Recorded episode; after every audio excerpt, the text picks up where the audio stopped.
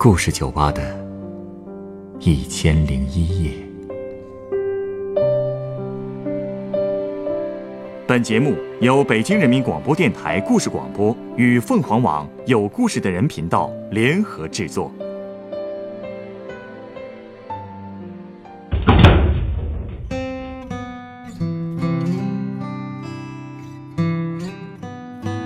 欢迎光临故事酒吧。今天来到酒吧的这位客人，向我讲述了他人生当中最为惨淡的一段情感经历。究竟是谁帮他成功脱离了苦海？他又是怎么看待以往的这段经历的呢？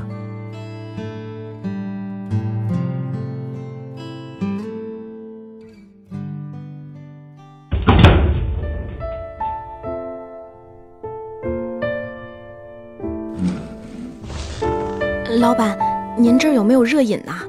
有啊，稍等啊，我去拿酒单。啊，这边啊都是热饮鸡尾酒。啊，谢谢。今天真的太冷了。是啊，这几天啊，确实冷的有点够呛。你脸色不太好啊，真的只是冷吗？是不是发烧了呀？啊，没有，就是有点后怕。后怕。刚才和朋友吃饭，聊到了前不久那个刘鑫案，你应该知道这件事儿吧？就是那个日本留学的女学生刘鑫，她室友为了阻止她前男友对她的骚扰，结果遇害的那件事儿。哦，我知道。她那个室友，多好的一个女孩啊，可惜了。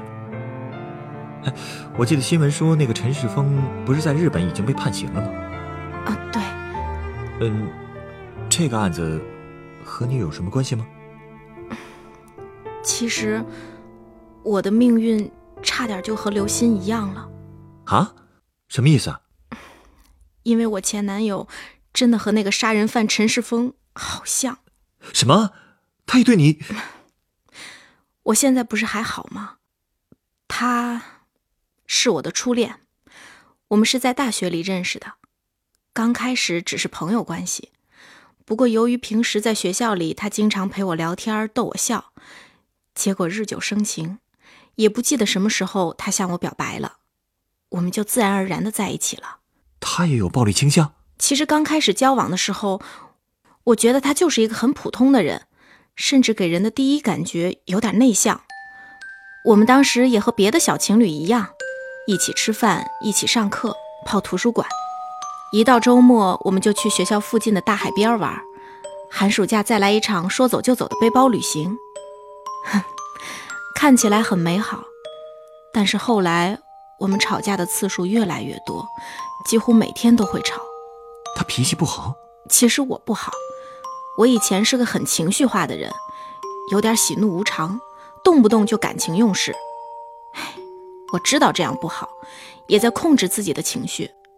不过他也不完美。我慢慢发现，虽然他很关心我、照顾我，但有一个前提，那就是我必须要听话。说白了，他就是个掌控欲极强的人。一不听他的话，惹他不开心了，他就开始骂人，甚至会动手。他打你了？记得他第一次对我动手，是因为有一天我让他改改他的脾气。说着说着，我俩又开始吵架了，然后他突然就开始掐住了我的脖子。啊！不过很快他就放开了，但就那一下，让我真的害怕了。我下定决心要跟他分手，可他后来竟然在我面前下跪，还给我买好吃的，说以后再也不这样了，还说他离不开我。总之，我心一软。拗不过他，就跟他复合了。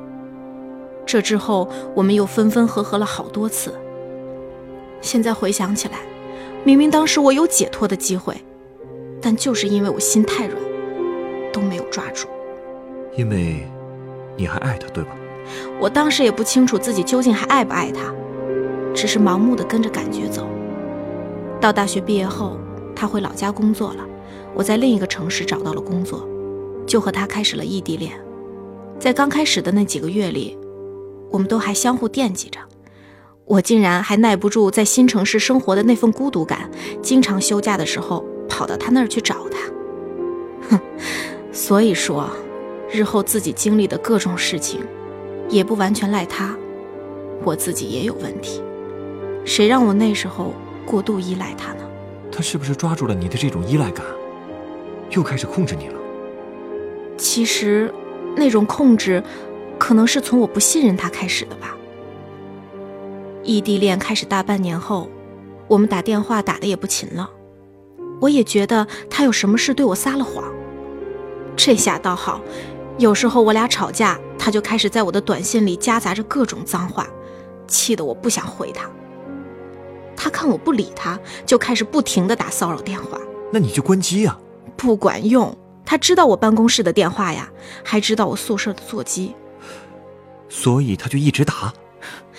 是啊，那段时间真的特别对不起我那两个室友。虽然他们说很理解我，但我还是不想给他们添太多麻烦，所以他打到宿舍的电话，我还是都接了。看来啊，他真是抓住了你的弱点了。哼，更崩溃的是，他后来竟然辞掉了老家的工作，来我那个城市找我了。这要放在别的情侣身上，一定会觉得很幸福吧。但我当时的第一反应竟然是绝望，想赶快逃跑，逃离那座城市，逃出他的魔掌。哼，可他也是个聪明人，为了不让我逃走，就威胁我说，知道我老家的家庭住址，大不了就去我家闹。他甚至还说，如果我再提分手，保不齐就会做伤害我家人的事。其实他未必敢啊，他只是抓住了你的软弱，知道这种话一定能吓住你。没错。我真的被吓住了，我真的相信他会这么做。其实，也就是那个时候，我确定自己一丁点也不爱他了，但我却没有任何办法离开他，只能一拖再拖。现在想想，真是可笑。那个时候竟然被他控制的像个行尸走肉。我过生日还要给他买菜热饭，他用一个小摊买的小黄鸭当生日礼物，就把我打发了。他租的屋子里没灯，我买了一个电热油灯给他用，他还对我冷嘲热讽的，而且他自己不出去找工作，还赖我没照顾好他。我的舍友都说我不争气，急死人，可我又有什么办法呢？我真的害怕他会去伤害我的家人。可是这么听他的话，只能不断的纵容他。你说的太对了，慢慢的，他的暴力倾向也越来越明显了。有一次，我们在他的小区起了争执，他一把把我推倒在地，还拉扯我的羽绒服拉链，打我的头。那你没事吧？脸被他打肿了，但也没什么大事儿。而且那次我也还了手，用指甲把他的脸挠开了花。这也算是发泄了一下多年以来对他的怨气吧。但当第二天醒来过后，我又变回来原来那个我了。明知道自己受到的伤害越来越大，也不敢去求助身边的人。你知道我有多傻吗？我竟然因为担心他打击报复我，就自己先跑他那儿去赔不是了。你，哎呀，他是不是接受的心安理得呀？他还问我要医药费呢。我不是把他的脸挠了吗？他还说自己这样出不了门工作，让我把工资卡留下来给他花。你不会真的把工资卡给他了吧？给了，我自己当时也不知道是哪根筋搭错了，居然把四张信用卡和工资卡都给了他。结果倒好，我需要用钱的时候还得找他要，可是跟他一说，他却不还给我了。这是肯定的呀，你这相当于主动让他把控了你的经济命脉了，他怎么可能还会放手啊？要不说我傻呢，可是屋漏偏逢连夜雨。那天下午，家里来电话说需要急用钱，让我赶紧打一笔钱过去。我实在是没办法了，只好向室友求助。他们知道这事儿后，全都气坏了，不仅帮我出了钱，还帮我出主意怎么对付他。他们想怎么对付？他们跟我说，既然那个男人打算在经济上控制我，那我就要抢先一步，尽量不受制于他。他们让我把信用卡、工资卡绑定到支付宝转账。你知道吗？我竟然发现自己连自己的银行卡号都记不住，最后好一通折腾才把钱转了出来。真得谢谢你那两个室友啊！是啊，在他们的鼓励下，我终于知道反抗了。我又马上冻结了所有的信用卡。不出所料，他很快就打电话来问我是怎么回事儿，还威胁我如果不马上解冻信用卡，就要在我上班的时候不停的给我打电话，还要来我们宿舍天天堵我。这人疯了吧？他真这么干了？真干了，因为我没理他，他就真的在我上班时间不停的给我打电话，还有好几次打到了办公室，就是响几声就挂断那种。同事们都觉得奇怪，我也不敢吱声，还好他们没有太较真儿。可我被逼的都快神经衰弱了，那段时间只要一听见电话铃响，我就心惊肉跳，而且除了打电话。他还开始在单位和宿舍的小区门口堵我。有时候我下班回家，爬上楼梯的时候，一眼就能看见他坐在我们家门口，那个画面真的和恐怖片没什么两样。有一次，他说要还我钱，把我拖到了街上，手腕被他拽得特别疼。我觉得情况不对，开始拼命的喊救命，可街上的人只当我们是吵架的小情侣，竟然没有一个人帮忙。那你怎么办的？我最后是趁着他去买饮料的空档，直接跑到了马路中央，拦了一辆出租车，让他把我送回了家。而且我是一边上楼一边往下看，真的就像是在躲一个杀手。他又追过来了？没有。不过手机上又是一波短信轰炸，全是各种脏话和威胁我的话。哎呀，你到底要忍到什么时候呀？你是不是觉得我无药可救了？但我真的在改变了。以前的我，只要被他拖住，基本都拗不过他的软磨硬泡，然后就顺了他的心思。可是那个时候，我已经不吃他那一套了。哼，只可惜我还是不够果断。所以后来，我们还是闹到了派出所。派出所？他又干什么事儿了？那天，我出门去买早点。竟然又被他堵住了！他二话不说就抢走了我手里的钱包，扭头就跑。他，他竟然敢明抢！而且最关键的是，我钱包里还有手机、钥匙和好几千块钱呢。我一路追着他跑，可最后还是没有追上。所以，你就去报警了？嗯，还是我那两个室友拉着我去的。他们说这是抢劫，是犯罪，当然要报警。可是派出所的人都觉得这就是小情侣在闹别扭，不太想出警。后来还是我舍友帮忙说出了那个男人之前干的那些事，警察这才意识到事情没有那么简单，带我去了他的住处，找到了他。我真没想到他居然还能当着警察的面撒谎。他说他没抢你的钱，哼，他说他已经把钱存到我的银行卡里了，然后就把手机、钥匙还给了我。可事实上，我回去一查，根本就没有钱。他是把钱都存到了自己的卡上了，竟然眼睁睁的说这种瞎话。而且我回到家后，还收到了他发来的一条信息，就五个字：“你等着瞧吧。”他还想报复我？没错。从那之后，他几乎天天都给我打骚扰电话，隔两天就在我下班回家的路上堵我。光我的眼镜就不知道在和他争执的时候被他摔坏了多少个了。不过就是因为他闹得太大，不仅我室友，包括小区里的街道干部都知道这件事了，所以他们只要一见到他，就会替我把他轰走，而且还会给我通风报信。但我也感觉到了，越是这样强硬的、不讲技巧的反击他，他的报复手段只会更狠。有一次，我和室友去餐馆吃饭，碰到他，他直接抄起一个拖把就要打我。我当时真的吓傻了，幸好室友帮我挡住了，不让他靠近我。而且从那以后，他们还天天陪我上下班。每次想起这件事，我都特别愧疚。你说，万一他们因为保护我出了什么事儿，就像江哥那样，我可能一辈子都原谅不了我自己。还是好人多呀，但你也应该明白，这样下去不是办法了吧？没错。你们现在彻底分了？彻底分了。怎么做到的？还是因为一件事下的决心。有一次周末，室友们都回老家了，我下楼去扔垃圾，刚扔完就发现他竟然在不远处站着，我赶紧跑回房间把门反锁。当时我害怕极了，脑子里闪现的都是各种可怕的场景。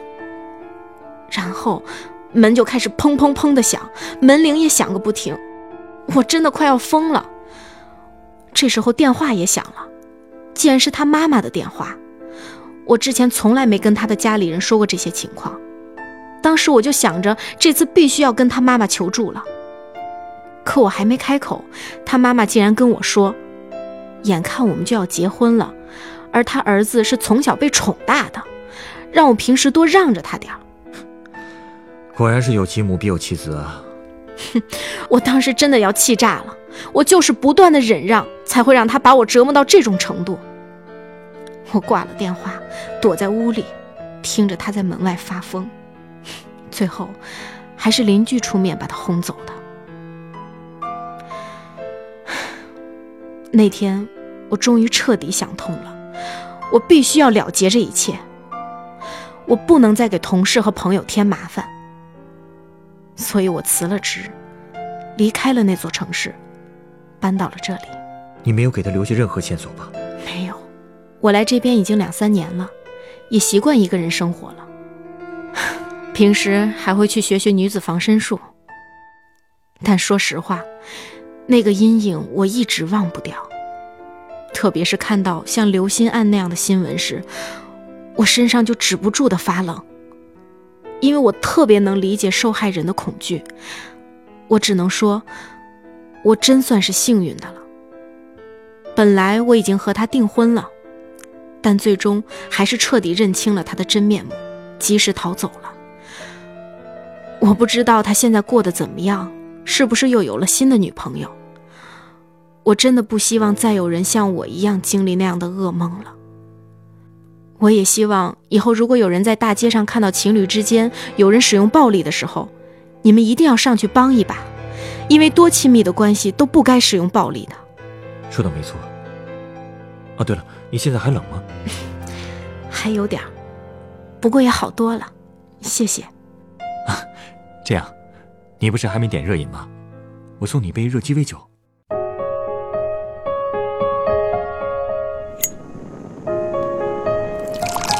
哇，你从杯子里倒出来的是火？只是被点燃的酒精。哇，这种蓝色火焰真漂亮。哎，你说的没错，这杯鸡尾酒的名字就叫做蓝色火焰。喏，调好了，它是由苏格兰威士忌、砂糖和肉豆蔻粉末调成的。这简直就像是艺术品了，我我都舍不得喝了。就是一杯鸡尾酒而已嘛。不喝的话，它的艺术价值可就没法实现喽。那行，嗯，又香又甜，还特别暖胃。希望你以后在害怕的时候，可以想起这杯酒的温度。温柔随和确实是一种良好的品质，就像这杯酒柔和的口感一样。但是，任何事情都要有个度。随和如果到了极致，变成了随境。不仅会让自己受到伤害，更是对恶行的放任。所以啊，如果有一天他又找到了你，或者如果你再遇到类似的人，你完全可以寻求警方和法律的援助。对这样的行为，绝不能姑息。即便是再温和的人，也要在必要的时候燃烧出它应有的光亮。可不要小看这样的蓝色火焰，有光存在的地方，就能震慑住黑暗。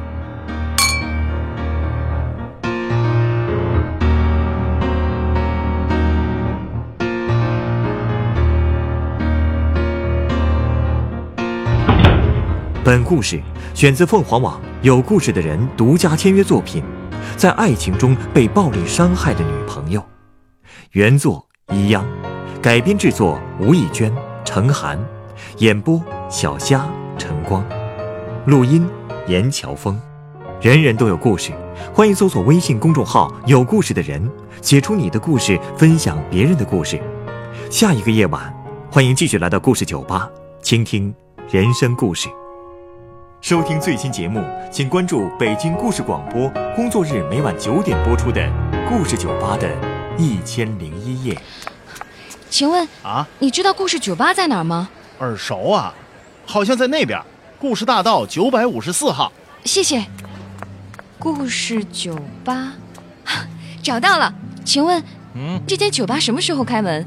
里面是不是有一个喜欢听人讲故事的调酒师？对对对，只要跟他讲一个真实的故事，他还免费送鸡尾酒呢。开门时间应该是晚上九点。收集悲欢离合，寄给云朵，一杯酒换你心中的歌。请问，欢迎光临故事酒吧。